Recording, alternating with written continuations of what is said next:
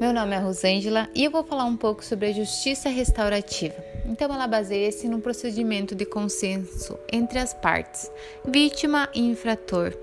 em uma junção com outras pessoas ou membros da comunidade afetadas pelo crime, como sujeitos centrais, participam na coletiva e ativamente da construção de soluções para restaurações dos traumas, perdas causadas pelo crime Trata-se de um processo de restritivamente voluntário, relativamente informal, intervindo um ou outro mais mediadores, facilitadores na forma de procedimento tais como mediação, vítima-infrator.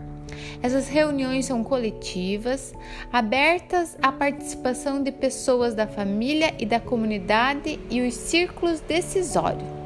na forma de mediação, se propicia às partes e possibilita uma reunião num, num cenário adequado, com a participação de um mediador,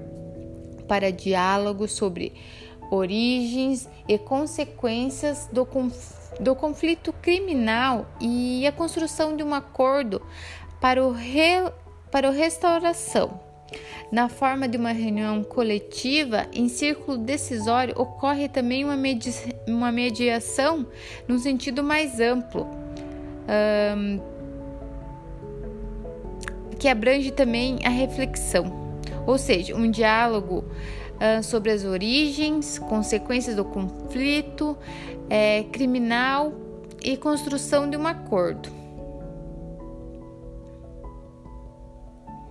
Ah, então, tem como um plano restaurativo que ocorre não em nível individual, mas uma forma coletiva, integrada à comunidade. Tais procedimentos propiciam as partes apropriando um conflito que originalmente lhe pertence, legitimando-se construir um acordo em plano restaurativo, alcançando os resultados restaurativos, ou seja, um acordo objetivando suprir uma necessidade individual e coletiva das partes e se lograr um integralmente uh, social à vítima e do infrator. Então, eles têm alguns programas. O primeiro programa se trata da justiça restaurativa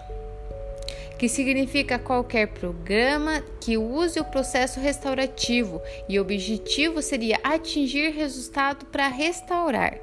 Tem o segundo que seria a restaurativo que seria qualquer processo no qual a vítima e o ofensor eles podem se apropriar de quaisquer outros indivíduos ou membros da comunidade afetado com o crime para, para participar ativamente das resoluções das questões oriundas do próprio crime, gerando assim de forma a facilitar o processo restaurativo, porém incluindo mediação, a conciliação, a reunião familiar ou comunitária. Os ciclos decisórios. Hum, teria também um terceiro, que seria o resultado. É,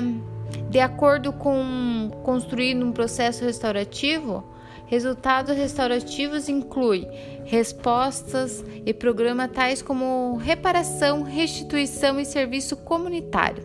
objetivando atender a necessidade dos indivíduos eh, e coletivas, que, que a responsabilidade das partes, bem assim promovem a reintegração da vítima e do ofensor. A quarta parte significa que a vítima e o ofensor e quaisquer outros indivíduos ou membro da comunidade afetada por um crime que podem estar envolvido em um processo restaurativo que vai facilitar. Aí o quinto ponto seria facilitador, as pessoas cujo papel é facilitar de maneira justa, imparcial, participação das pessoas afetadas e envolvidas num processo restaurativo.